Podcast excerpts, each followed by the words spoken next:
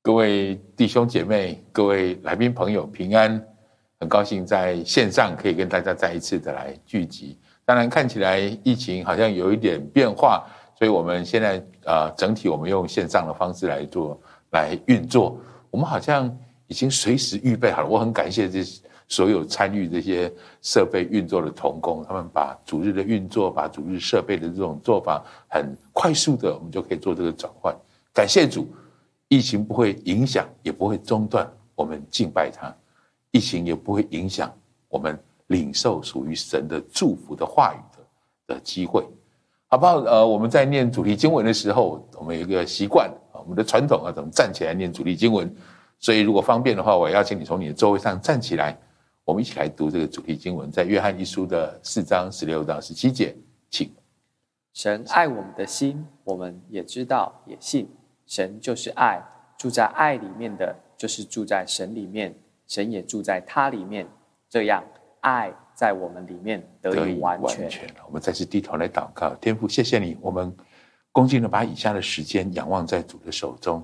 主，我们用线上的方式来聚会，祝福我们，不管在什么地方，我们聆听的主，还有啊、呃、讲员所传讲的主，都在你的心意当中，让这些话语。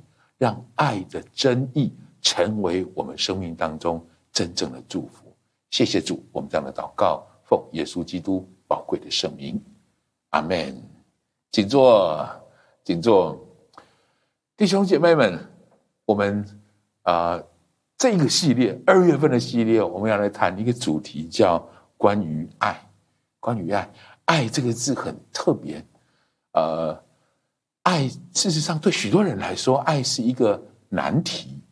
我们知道，爱很特别，爱不仅仅是喜欢，爱也不仅仅是需要，爱是人类非常特别的一个德性。爱有很大的激励性，当然，爱也有很强的破坏性。有一些爱让人如沐春风，有一些爱却让人窒息。有些人可以爱到无怨无悔，所谓。春蚕到死丝方尽，蜡炬成灰泪始干。有些人可以爱的毫爱的毫无理性，宁为玉碎不为瓦全。我得不到的，别人也别想得到它。爱其实很复杂，从某个层面来看，千百年来人们透过各种感慨、各种方式，在不停的在问：爱到底是什么？我们刚过完。农历的春节，我们在各个这种亲情、在友情之间穿梭，有些很温馨、很愉悦，有些就不一定是如此。更更特别的是，明天就是情人节。关于爱情这件事，我们有很多东西值得我们来探讨。今天我们的题目是自由自在的爱。首先，我想先提出这个问题。爱可以自由自在吗？在爱里面，如果我自由自在了，对方也可以自由自在吗？其实，让我们常常觉得不自由不自在的原因，不常就是因为别人的爱让我们不自由不自在吗？所以今天这个话题很特别，我们好好来探讨一下。谈到爱，当然就要谈到这一本书。C.S. Lewis 有一本非常。呃，特别的书，我很推荐大家可以买来看这本书。他在他特别在谈爱，四种爱，四种爱，这四种爱是 C.S. Lewis 在谈这些爱之前，他先把爱分成表现的方式，分成两种方式。这也是我要给你的第一个标题：爱的表现方式，需求的爱和给予的爱。首先，C.S. Lewis 在这本书里面谈到爱的时候，他把这两件事情先。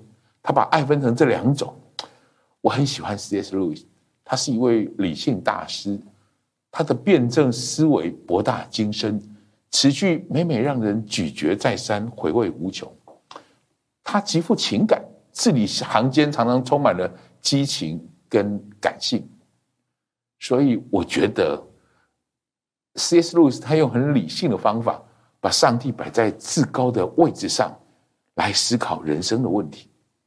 他又让用又用令人动容的情感，把上帝放在内心的最深处，去解读他所感受到的世界。我实在很佩服这位弟兄。C.S. 路易斯在谈到四种爱的时候，他形容需求的爱、给予的爱这两种是来表达爱到底是什么。什么叫需求的爱？需求爱指的是我们需要外界的帮助，这是一个人最重要的部分。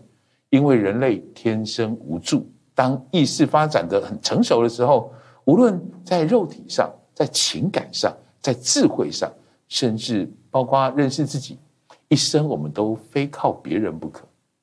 年轻的时候、年幼的时候，父母的关怀照顾；成长过程当中，手足跟朋友的砥砺；师长的教导；婚姻中配偶的安慰；工作同事的提携，甚至来自于陌生人的帮助，这些都是需求的爱。最典型的例子，就是一个孤单受惊的孩子，他看到母亲飞奔跑到母亲的怀抱当中，接受母亲的抱抱和安慰。需求的爱，每个人都需要这种爱。有时候，也许过去不好的经验，也许曾经被错误的对待，有些人决定隔绝自己，我不要这样的爱。所以他认为没有期待就没有伤害，于是像这样的人渐渐的就冷漠起来，对这个世界的看法就慢慢的隔绝了。殊不知，需求的爱是人们非常底层的需求。如果你没有接收到爱，你就很难给出爱。C.S. 路易斯在这本书里面，他提醒读者：我们每一个人其实都需要爱，所以帮助自己成为一个可爱的人吧，帮助别人可以展现对你的爱。我们需要让自己成为一个容易爱的人，帮助我们身边的人可以爱我们。人都需要爱，这很重要的。其实。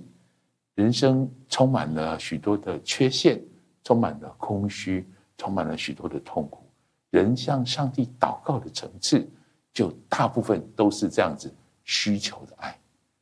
譬如诗篇的二十三篇是很典型的一个经文：我需要，我耶和华是我的牧者，我必不致缺乏。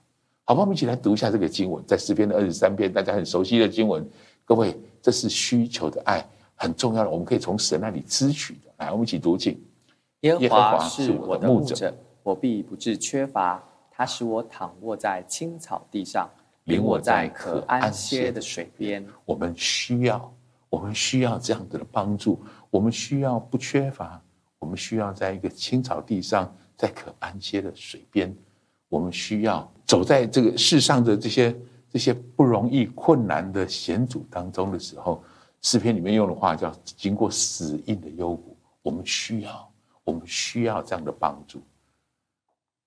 另外，耶稣也讲过一个，也谈到一个非常特别的经文，他在回应人们那个对爱需求的爱的需要，在马太福音的第十一章第二十八节，我们来读一下这句话，请：凡劳苦担重担的人，可以到我这里来，我就使他得安息。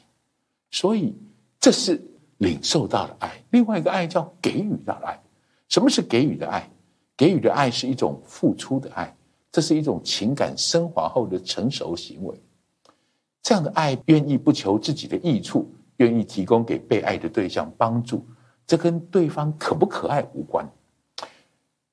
给予的爱很不同的地方是，许多的爱都是因为喜欢欣赏而开始的，但像这样子的爱，是因为爱。而开始有喜欢、有欣赏的感觉，母爱就是一种最典型。母亲对孩子的爱，这是一种完全付出、给予的爱。事实上，神对人的爱是这个爱最明显的展现，给予的爱，给予的爱，在呃罗马书的五章八节谈到这样的爱，在我们还不可爱的时候，我们还还犯罪的时候，我们还是罪人的时候。神就已经爱我们了。这样的爱不因为你可爱我而爱你，并不是因为我喜欢你而爱你，我爱你才开始喜欢你，才开始有跟你有亲近的感觉。我们来读一下罗马书五章第八节，保罗这样的话好吗？来，请。唯有基督在我们还做罪人的时候为我们死，神的爱就在此向我们显明了。是。另外还有一处经文是很典型，在约翰一书里面，神。给予的爱，对人给予的爱，这是圣经当中非常强调的。这经文到处都有，我特别把约翰一书四章九节这个经文特别拿出来，我们再来读一次好不好？来，神差他独生子到世间来，使我们借着他得生。神爱我们的心在此就显明了。神爱我们的心在此就显明了，这是给出、给出、给予这样的爱最高的一个等次。神爱世人，甚至将他的独生子赐给他们，所以给是一个爱的的的的特别的这种啊表现的方式。一个是需求，一个是给予。C.S. Lewis 从这两件事情里面开始来探讨四种爱，这四种爱分别是亲情之爱、男女之爱。友情之爱，还谈到一个非常特别的，叫神圣之爱。什么叫亲情之爱？所有的人类爱当中，亲亲情是最不讲究的。亲情不需要你外表非常，外表或者环境如何，它不讲究这一切，它不需要罗曼蒂克，它最不讲究，但它最具有包容性。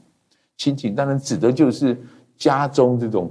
父母对子女或者长辈对晚辈的这种亲爱之情，亲情可以爱那些毫无吸引力的人，不求回报，不介意对方的缺点，乐于在争吵后言归于好。我想，我们每一个人都接触过，都领受过这样的爱，也给出这样的爱。有些许多人成为父母了，或是有许多人，你正在啊成长的过程里面，你开始会行领受给予和。啊，付出在亲情上面的这种爱，好，这是很典型的一种爱。另外一个爱是男女之爱。C.S. Lewis 在他的书上用一个很特别的话说：“他说，爱情明明是最短命的一种爱，但是他偏偏最喜欢做天长地久的承诺，不是吗？很奇妙。但是，请不要轻看男女之爱，就是爱情、情爱这样的爱。”这种爱其实十分特别。黄维仁博士就是《爱亲密之旅》的这个呃作者，黄维仁博士曾经讲过这样的话。他说：“男女爱情是人一生难求的一种特别的境遇。如果在情爱情当中，很多人在这里生命得到一种修复，生命得到一种恢复。那 C.S. Lewis 在谈到男女的情爱里面，他用一个方式来描述。爱情特别的地方，他说：“坠入爱河是一种最美妙、最深刻的体验。这种高昂的状态使我们慷慨，也使我们勇敢。这种爱会改变我们原本的态度，多么奇妙！也会这种爱也打开了我们的眼睛，让我们不但能看到所爱的人的美丽，而且能欣赏一切的美。”我很记得我第一次我认识我太太。人的时候，我第一次牵起他的手，我发现整个世界都变了，我发现空气都不一样。的确，爱情有一次非常特别的力量，我们很难很难完全了解，这是我们纠葛最多的地方。但是，我要特别提醒主内的弟兄姐妹们，圣经当中把基督和教会的关系，实际上就比喻成丈夫和妻子之间的关系。这是一种男女之间的爱，很特别，不是吗？另外，我们来谈友情的爱。什么叫友情之爱？男女之爱，如果要的是肉体的坦然相见，友情就是人格的坦然相见，人格的坦然相见。友情虽然无助于生存，它也不需要负责任，也不一定是必需品，但是友情赋予我们生存的意义。友情。是我们刚才所谈的这几种啊爱的表达的方式里面最细水长流的方式，其他两种多少有激情的成分在这里面，但是友情让我们有细水长流，可以真实的、可以长久的建立这样的关系，所以难怪乎许多的夫妻在经历了男女的爱情之后，他们开始培养更多的友情，许多的亲子关系在成熟之后。他们也更多的友情的成分在他们的关系当中，所以友情其实是一个非常特别，也很需要我们好好多去了解的的的这个一种爱的表达方式。最后，我要跟大家谈一下什么叫神圣之爱。神圣之爱，C.S. Lewis 里面他说，神圣之爱是一种源自上帝的爱，源自上帝的爱。它特别之处，它是最崇高、最尊贵的一种爱。这种爱把所爱的对象看得极其宝贵。我再说一次，这种爱把所爱的对象看得极其宝贵。圣爱就是上帝恩典下的舍己之爱，所以他能爱那些本质上不可爱的人，像麻风病人，像圣经里提到的罪人，甚至要爱你的敌人，爱那些脾气古怪的人，爱那些自大刻薄的人。神圣的爱是源自上帝的爱。我们谈的这四种爱，我们在人间，我们在人生成长的过程里面，爱事实上对我们的影响极大，而且爱。非常的重要。圣经里面有一句话说：“神就是爱。”我想跟大家探讨这个问题：神就是爱，和爱这么重要。如果爱把它提升到神的位置来，那是怎么回事？神就是爱，和爱就是神，这是两个完全不同的概念。这是两个完全不同的概念。从逻辑上来说，我举个例子：人是两只脚的动物。但是，并不是两只脚的动物都是人。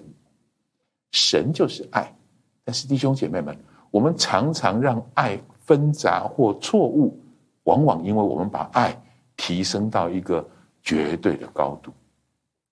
我们都需要爱，但是如果把爱，不管是亲情、友情或是爱情，无限扩大到神的地位，爱就会变质。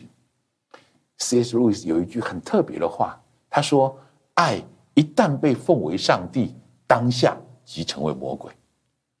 爱一旦被奉为上帝，当下即成为魔鬼。事实上，这就是罪。罪使爱变质，罪是爱变质。于是，我要给你第二个标题：变质的爱使人陷入困境。变质的爱使人陷入困境。爱很美好。”爱原本设计的时候的样式是美好的，但是罪是什么？圣经当中对于罪最核心的定义，就是不把神当成神，用别的人事物去取代了神的位置，这叫做罪。诗篇十六篇第四节里面这样说：“以别神代替耶和华的，他们的愁苦必加增。”这样子的方式，如果我们把爱提升到一个一个。最高的境界，甚至与神同等，甚至超越神的地位的时候，我们的愁苦因此而加增，因为罪污染了原本神设计的美善，是罪使爱变质，所以这个变质的爱，使人陷进困境的爱，就是一样的变质的爱。什么叫变质的爱？亲情的变质是如何？其实。有许多家庭的不快乐，并不是缺乏爱所致，反而是因为爱太多了，爱太多了。有个例子这样说：有位母亲非常爱她的家人，她会为每一位家人预备热腾腾的饭菜，不管你在外面是不是吃饱了，你回到家里来，他一定会弄一个热腾腾的饭菜给你，因为这是温暖的家的表现。所以有一句话这么说：有一种饿叫做妈妈觉得你饿，当然这是一种爱的表现。当然，妈妈很希望用这个爱来表达。但是，这位我刚提到这个例子的这个母亲，她啊、如果家中的成员有人到外面去啊，晚上还没有回来，他会坐在客厅等，即便晚上两三点，他就等到两三点，回来之后问你：你肚子饿不饿啊？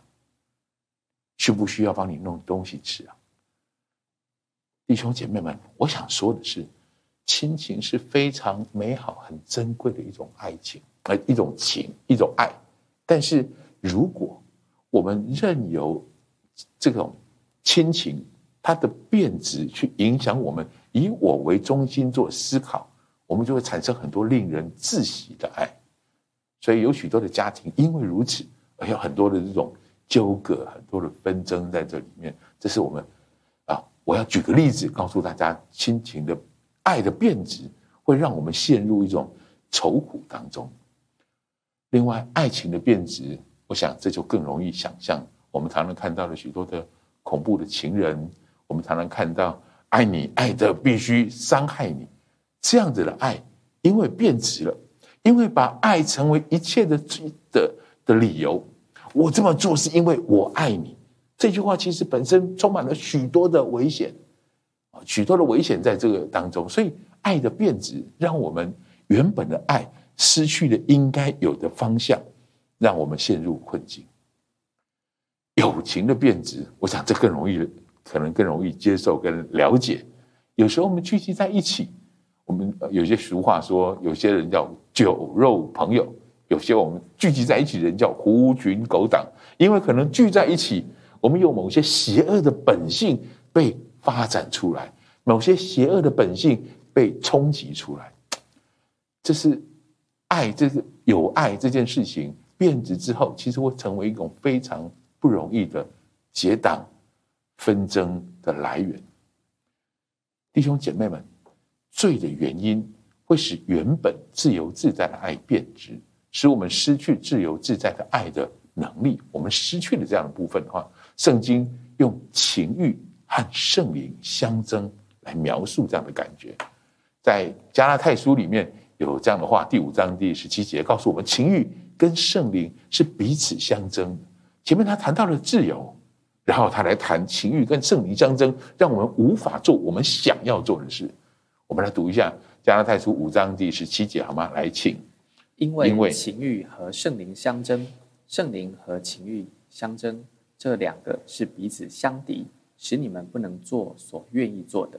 我们想要做，但是做不出来。爱因为如此开始变质，做不出来这些情欲的事。我们需要本来因着爱，我们有很多美好的德性，但是因为变质的爱，开始产生许多情欲情欲的事。我们来看看。在经文当中怎么谈到情欲的事？呃，这里这个经文比较长一点，但是我觉得这个经文非常的宝贵。保罗特别把每一点列出来，让我们成为一种提醒跟警惕。我们细细的来读一下这些经文好吗？加拉太书第五章十九到二十一节，来请。情欲的事都是显而易见的，就如奸淫、污秽、邪道、拜偶数、邪术、仇恨。争竞、记恨、恼怒、结党、纷争、异端、嫉妒、醉酒、荒宴等类。我从前告诉你们，现在又告诉你们：行这样事的人，必不能承受神的国。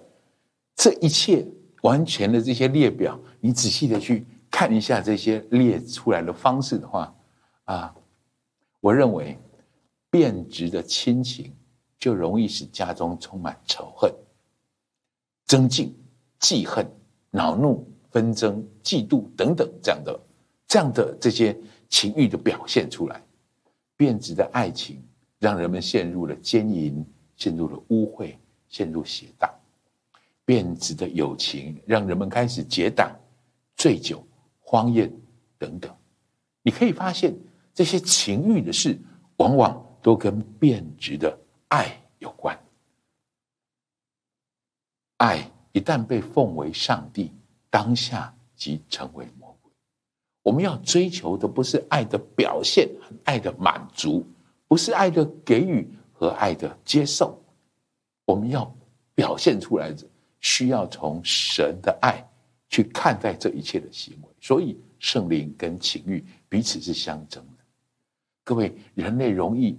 人们容易在这些事情上陷入一个愁苦纷争当中。圣经当中说，这是魔鬼的作为，魔鬼的作为。所幸今天我要告诉大家一个非常重要的真理：耶稣道成肉身的那一位，他在十字架上的作为，就是要夺回我们真正的本性，他要除灭魔鬼在我们生命当中的这样作为。我们来看一下约翰一书三章八节这个非常重要的经文。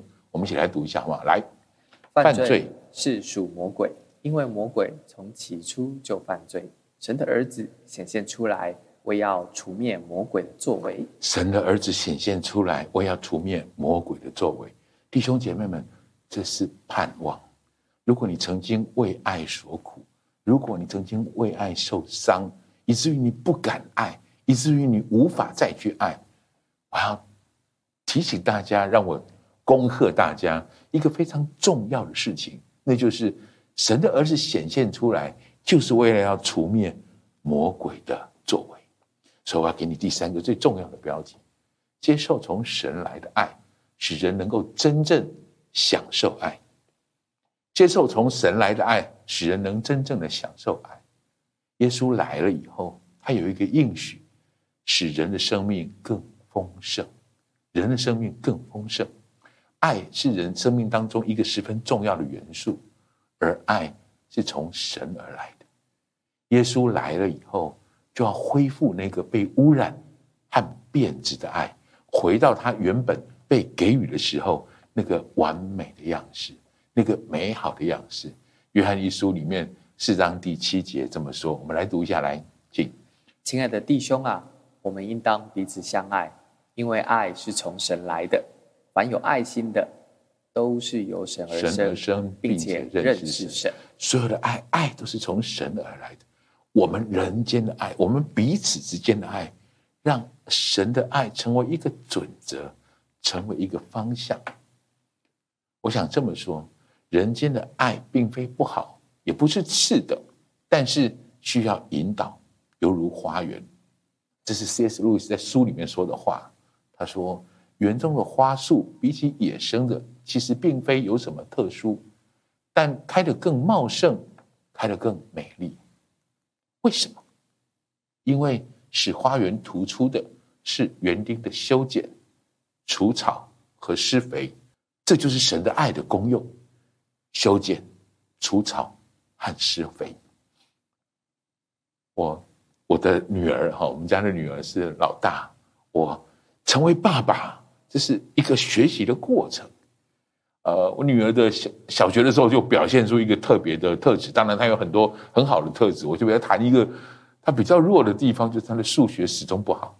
他从小学五六年级展现的这个特性，数学不好，不是一般的不好，是很不好。到了高国中的时候，这个事情有点变本加厉。他说：“我很紧张，我也很担心。我认为数学非常的重要，所以许多时候我盯着他，逼着他，带着他一题一题的计算，不停的跟他讲解这样的事情。我觉得，我觉得他身上看到一个很特别的特质，他在文学、在历史上面的这些这些原理或者这些思辨，一下子就能够弄清楚。”但是当当当一切东西变成数字的时候，我不晓得为什么，我发现他在这些事情上就完全弄得一窍不通。我很紧张，弄得他也很紧张。我们父女之间这种关系，因为这件事情其实变得很紧绷，很紧绷。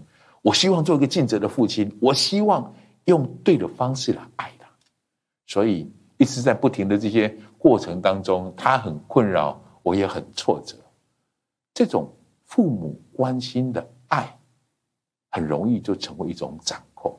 我甚至会规定他每一个礼拜几点到几点我们要做数学的时间，那是他最害怕的时候。我发现，原本他回来都会扑到我怀里来叫爸爸，那一段时间以后，他就停止了这个动作。我很后悔，我很后悔这样的事。后来，当然我们可以有很多东西可以，后来我想办法慢慢的东西去修复。这个修复一个很重要的原因，就是因为神的爱，看人对所爱的对象看起来极其宝贵。有没有可能，我的孩子极其宝贵，虽然他数学不好？有没有可能，我的孩子极其宝贵，虽然他某个东西不好？各位，我们要回到这件事情来。不是因为他很可爱的，也不是因为他很优秀的，所以我如此的爱他，我跟他可以建立这样的关系。神是这样子爱我，神是这样对我，我能不能用这样的方式来对我的女儿？特别，这里我想特别谈一下我们的儿女。当然，在他年纪很小的时候，我们需要去督促他，需要去管教他。但是在他渐渐成长后，所谓这个渐渐成长后。我认为到了国中这个时期、高中这个时期的时候，他的人格信仰已经非常成型。你需要确认一件事情是：神住在他里面，神也住在我里面。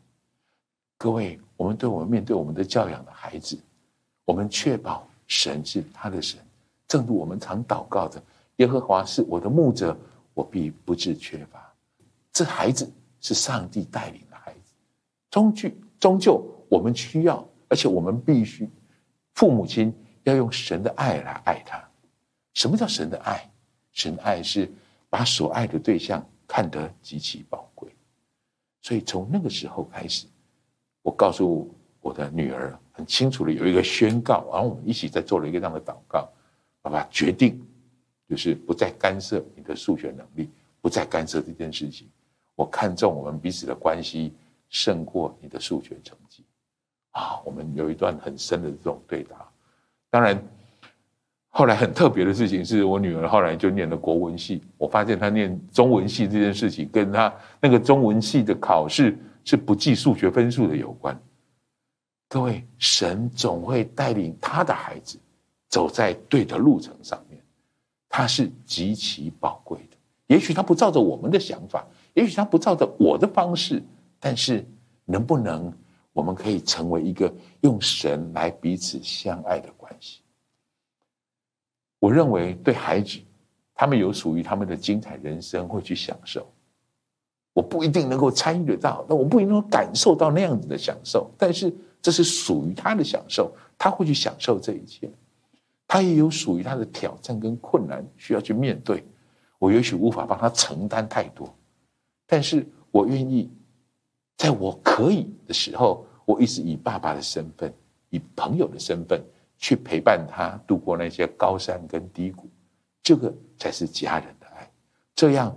我们才能够彼此享受那个真实的爱的关系，这就是修剪。神修剪了我的态度，神修剪了我的爱的方式，让我家庭当中的爱可以回到正确的轨道上来。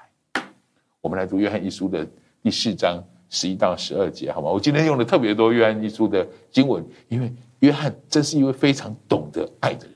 啊，我们一起来读，请。亲爱的弟兄啊，神既是这样爱我们，我们也当彼此相爱。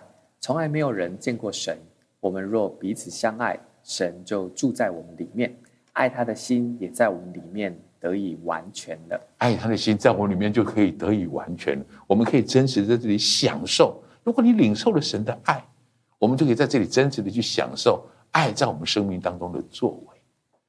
所以我要回到我们一开始时候谈的这个主题：爱。可以自由自在吗？爱能够自由自在吗？让我举个例子：高铁的速度很快，但是它一定不能在一般的陆地上行驶，否则就会极其危险。唯有铺设了轨道，高铁才可以自由自在的奔驰。铺设了轨道，高铁才能够自由自在的奔驰。所以，回答爱可以自由自在吗？我的回答是：认识并接受了神的神圣的爱，使我们的爱有了准则，使我们的爱有了方向，使我们能体会哪些行为和思维是在轨道上的，哪一些不在轨道上的，我们就可以自由自在。于是，我们可以享受这种自由自在的爱跟被爱，因为我能够判断出来。因为我能够知道，如果我领受了神的爱，我知道这在神的爱的轨道当中，或这不在神的轨道当中。所以，弟兄姐妹们，我们可以爱，因为我们先领受了神的爱。再说一次，我们可以爱，因为我们领受神的爱。你可以自由自在的爱，自由自在的被爱，因为神的爱在我们里面。所以最后我要带你读这个非常重要的经文。我们常常在婚礼当中说这句话，但是这句话不应该只在婚礼里。我们来读约翰一书四章第十九节，一起读，请。我们爱，因为神先爱了我们。仔细的想一想，我们再读一次。我们爱，因为神神先爱我们。我们一起低头来祷告。谢谢耶稣，谢谢主。谢谢主把爱释放在我们当中，让我们每个人有爱的能力，让我们每个人有爱的需要。我觉得我在为大家祷告的时候，我有一个领受，我们当中有些人曾经为了爱受伤，而且伤得极深。我的感觉是，好像你的心碎了。许多人都曾经对爱付出所有，虽然有时候会让你伤痕累累，但是我觉得圣经好像特别提醒我这么说：每一段爱都会带给我们启发，带给我们一些特别的东西。我想那些曾经或正为爱所苦的人们，把这些伤痛，也许是破碎的心，也许是一个痛苦的回忆。我们把它放在耶稣的面前，告诉他：我觉得我的领受是，神要帮助你认清爱的本本质，也可以看见爱的变质。弟兄姐妹们，在这个年刚过的时候，我觉得神要帮助我们认清爱的本质，于是我们就可以看出来哪些爱是变质的。这些变质的爱造成的伤痛，反而会使你更能够在耶稣的面前支取所谓需求的爱。许多弟兄姐妹们，你需要安慰，特别在这些爱的伤痕里面，你需要医治，你需要耶稣。我特别要祝福你，需求的爱被耶稣亲自的满足，你的生命正因为那些破碎，变得更成熟。你的生命正因为那些破碎，变得更成熟，更认识如何去爱与被爱。让我们依旧把头低着，我们继续浸泡在这样的神的恩典当中，浸泡在圣灵的引导里我有些领受是好像要提醒我们当中的某些弟兄姐妹们。其实激情是不能持久的，它大多会逐渐的被一种更深沉、更平和、更成熟的爱来替代。激情不会持久，不管是亲情，或是爱情，甚至友情，它逐渐都要被一种更深沉、更平和、更成熟的爱来替取代。这种爱不只是依靠感觉，更依靠的是意志。这种爱不是靠着感觉，这种爱是靠着意志，这种在深层里面的合一。这种爱是从众爱的源头神而来的，在你的环境当中，在你所爱的人里面，我觉得神还在他鼓励我们，让这种更深层、更平和、更成熟，不是依靠感觉、依靠意志的这种爱。进到你的爱当中，我感觉在某些人的环境里，你需要主动，不是靠着别人的改变，而是你主动。你可以主动把这种来自上帝的爱的表现带入到你真实的关系当中。也许你的家庭，也许你的情人，也许你的某些朋某些朋友，我们可以为这些来呼求神的爱介入。进入在我们的亲情、友情、爱情之间，特别是那些曾经带来很多变质的爱，让我们受困许久，让我们痛苦许多的地方，让神的爱，让耶稣的影响力进到我们的关系当中来。请记得这件事：神的儿子显现出来，就为了要除灭魔鬼的作为，不要继续任凭魔鬼。在我们的爱当中作祟，不要持续让魔鬼破坏我们爱彼此的本质。祝福大家都可以真实的享受这样的爱里面。最后，我有些话要对着那些刚刚开始进到教会来，或是也许你还没到教会来，你跟这位神的关系你还不是那么清楚的认识他。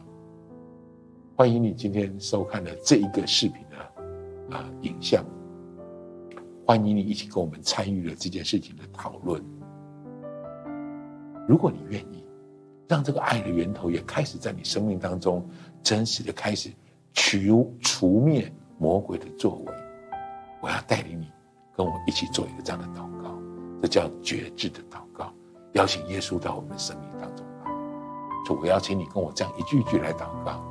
亲爱的主耶稣，亲爱的主耶稣，谢谢你让我认识你，谢谢你让我认识你。现在我要打开我的心，现在我要打开我的心，邀请你到我的心中来，邀请你到我的心中来，成为我生命的救主，成为我生命的救主，成为我的主宰，成为我的主宰。请你原谅我的过犯，请你原谅我的过犯，赦免我的罪，赦免我的罪，带领我前方的道路，带领我前方的道路，享受爱的祝福，享受爱的祝福，看见神就是爱。看见神就是爱。谢谢耶稣，谢谢耶稣。我这样祷告，我这样祷告，奉耶稣基督的名，奉耶稣基督的名。阿门，阿门。我恭喜你，如果你跟我做了这样的祷告，让上帝的爱，让上帝耶稣真实的可以进到你的生命里面来，除灭魔鬼的作为，带下属于神的爱，好不好？我邀请大家再一次的从座位上站起来，我们一起来领受上帝的祝福。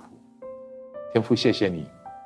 赏赐给我们爱的能力，谢谢你，让我们总是可以在你的面前领受这种需求的爱，帮助我们在场的线上的每一位弟兄姐妹，我们每一个聆听到这样的讯息的弟兄姐妹们，让神的爱可以进到我们每个人的爱的关系当中来，让魔鬼的作为被除灭，让神儿子的爱可以真实的从我们生命当中美好的享受。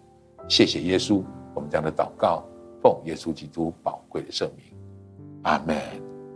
哈利路亚，我们就归荣耀给上帝，也祝福大家享受在